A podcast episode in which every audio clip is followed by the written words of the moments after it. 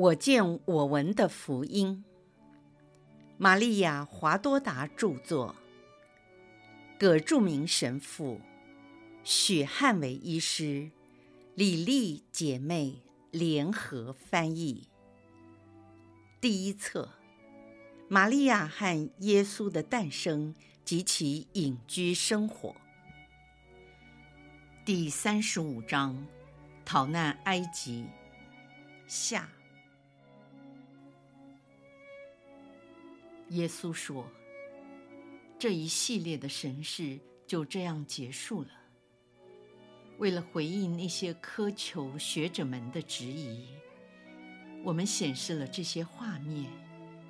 有些是关于我出生以前、出生时和出生以后的事。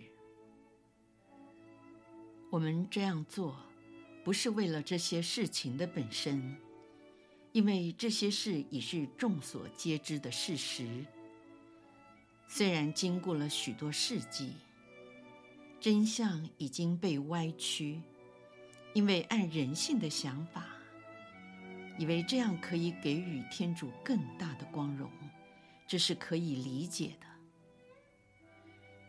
但这样做却让历史失真。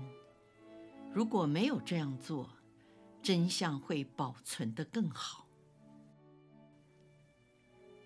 看到这些事情的真相，并不减少我或玛利亚的人性，也不伤害我的天主性，以及天父的威严或至圣圣三的爱。相反的，我母亲的功劳和我耶稣完善的谦逊。以及永恒天主全能的仁慈，更能发扬光大。我们让你们看到这些情景，希望让你华多达和其他的人，从这些真相中更能获得超性的意义和生活的规则。十诫就是法律，而我的福音教导你们。使法律显得更清楚，并使你们更能以爱心去遵行。然而，法律和我的教导就足够助人成圣了。但是，你们经常被自己的人性所左右，这一点才阻碍了你们的灵魂上进，致使不能实行这些教义而跌倒。会因灰心而停顿下来。你们向自己，或向那些愿意以福音生活来帮助你们的人说：耶稣、玛利亚、若瑟和其他的圣人，他们不像我们，他们很坚强，遇到痛苦就有天主的安慰。因此，他们的痛苦变成轻微而且容易忍受的。此外，他们也没有受私欲偏情的压力，他们已经不是凡人了。我实在告诉你们，痛苦成了我们终生的伙伴。我们的痛苦有了各种面貌和名称。私欲偏情。对我们并不陌生，我们有眼睛看，有耳朵听。撒旦使那些罪恶在我们面前和四周出现，显示他们的污秽，来诱惑我们。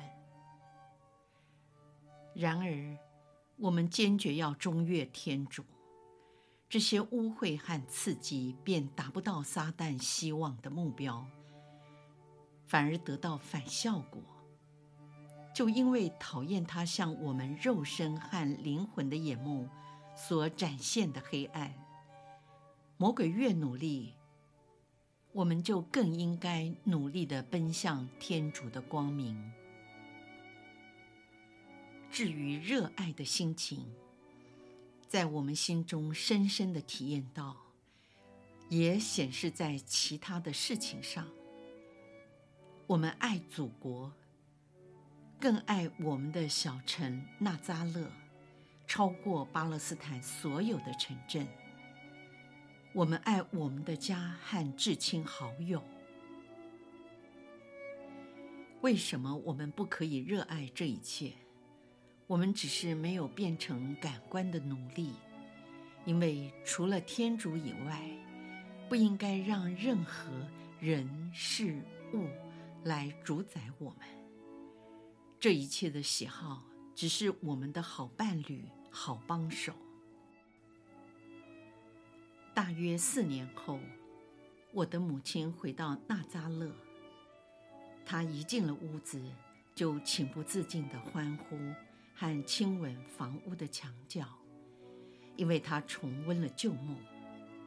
在那里，她曾经答应了天主的要求，向他说是。为此，天主圣子降生在他怀中。若瑟也喜悦地和他亲友团聚。他的小侄子人数增多了，也长大了许多。若瑟非常的快乐，因为他的同乡们还记得他，因为若瑟能干，都争相委托他工作。我耶稣也很珍惜友谊，为了犹达斯的背叛。我承受了心理上的十字酷刑，可是我母亲和若瑟一直都热爱天主，超过血缘的关系。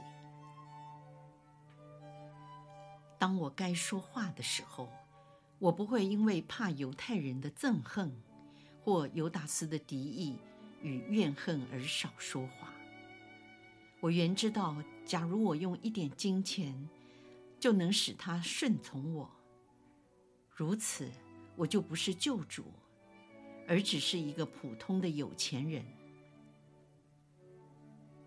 我曾经行过增饼的奇迹，如果我愿意，也能增多金钱。可是我来，不是为使任何人的人性得到满足，更不是为了使我所召唤的人得到满足。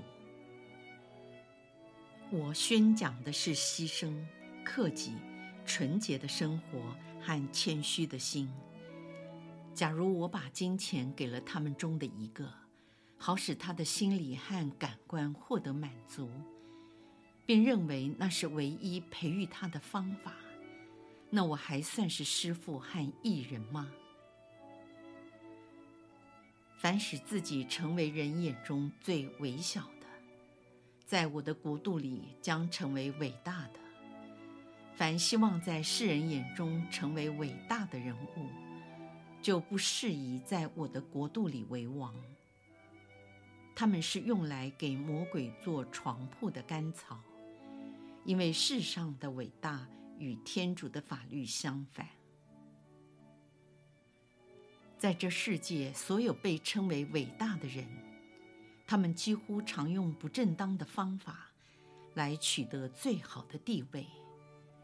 他们利用别人做脚凳，使他们能够攀升，然后再把被利用的人一脚踢开。这个世界常称呼那些巧取豪夺的人为伟人。事实上，他们在精神或肉体上可能是杀人犯。他们篡夺高位，侵占领土，伤害个人或团体，使之流血并夺取财物，来壮大自己。这样的人，这世界竟称之为伟人。伟大不在于违法，而是在于拥有善良、忠诚、仁爱和正义等美德。你们经常看到。你们所谓的伟大，呈现给你们的竟是毒果，那是从他们内心邪恶的果园中所结的果实。我只想说明刚才的审视逃难埃及，而省略其他的，因为无论如何，言与不言似乎无关紧要，因为世人不想知道详细的情况。刚才的审视澄清了一项细节，这细节在马豆福音里是一句话说了两遍：“起来，带着孩子和他的母亲逃到埃及去。”起来，带着孩子和他的母亲回到以色列国去。华多达，你已经看到了，玛利亚独自在她的房间里照顾孩子。玛利亚产前产后的童真和若色的贞洁，常被那些本身是腐朽的人强烈的否认。他们不承认同为人类。怎么能够那么纯洁、清白的像光一样的透亮？这些人是可怜的，他们的灵魂是败坏的，他们的理智屈服于他们的肉躯之下，致使他们无法想象，一个与他们没有差别的人，能够尊敬一位女性，能不看她的身体，而只看她的灵魂。并提升自己，生活在超性的气氛中，不渴求肉体的事，只渴求天主的事。好吧，我要告诉那些否认有更美善、更高层次的人，那些不能变成蝴蝶的毛毛虫，那些类似爬虫的人，以他们淫秽的唾液掩盖了自己。不能明了百合花的美丽。我要告诉他们，玛利亚终身是童贞女，只有她的灵魂与若瑟结了婚，完全像她的灵魂与天主圣神结合的一样，并因圣神的德能，她怀孕了她唯一的儿子，就是我，耶稣基督，天父的独生子。也是玛利亚的独生子。这并不是后来因对我母亲的爱和尊重所产生的传说故事，这是一个真正的事实，从教会的初期就人尽皆知的了。马窦并不是几世纪以后才出生的，他与玛利亚是同一时代的人。马豆不是在森林中长大、毫无知识、随便听信无稽之谈的人。他是一位税务员，等于现代税务局的书记官。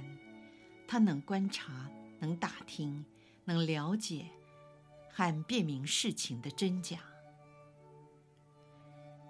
马豆也不是从第三者得知此事。他为寻求真相和深爱师父的缘故，亲自向玛利亚请教，并直接从他的口中听到了事实的原委。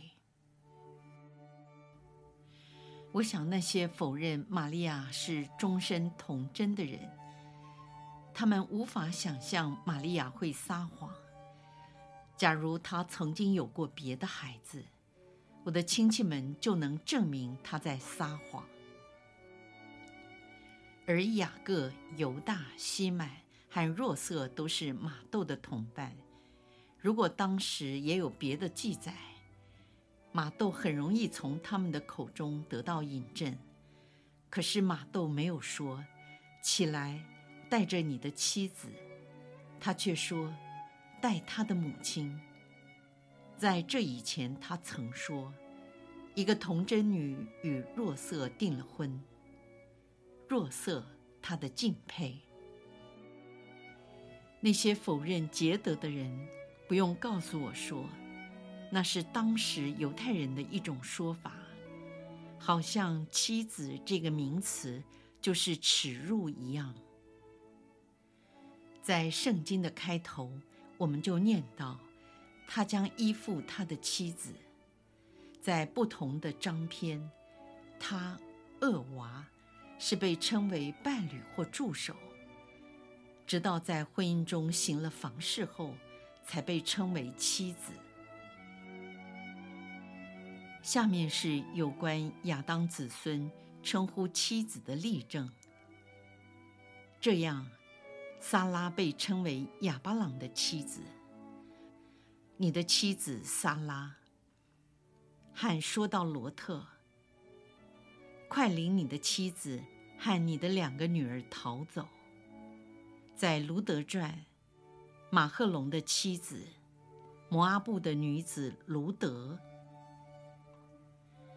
在撒母耳记上，厄尔卡纳他有两个妻子。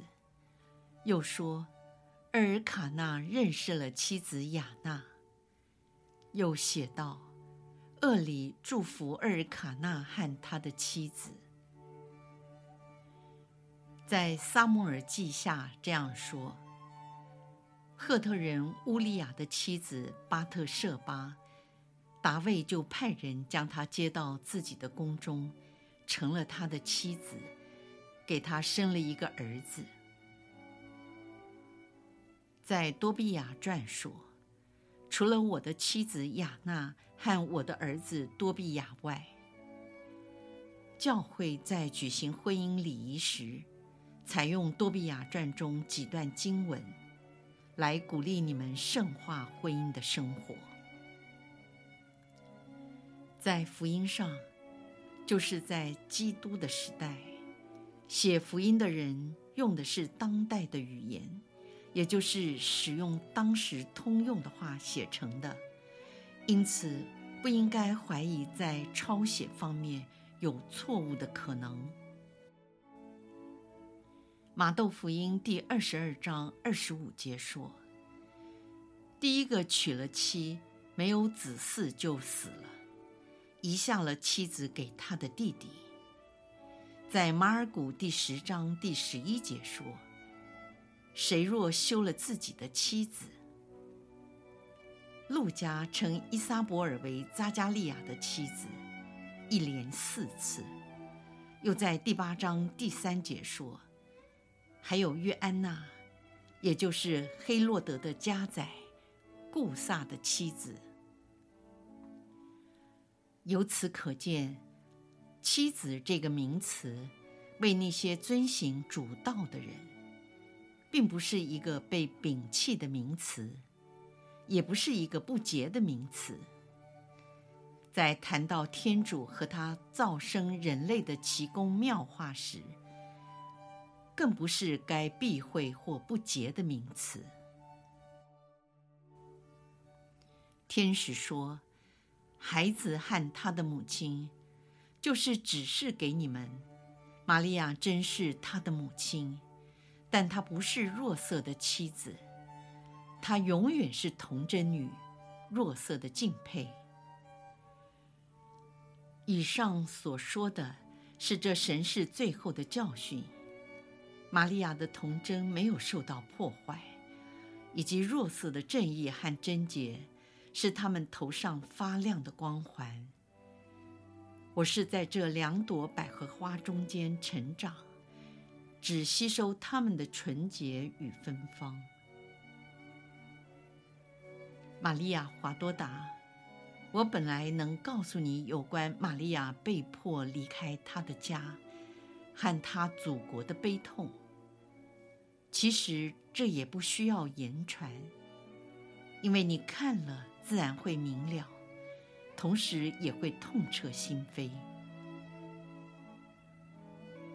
把你的痛苦奉献给我，这是我很乐意接受的。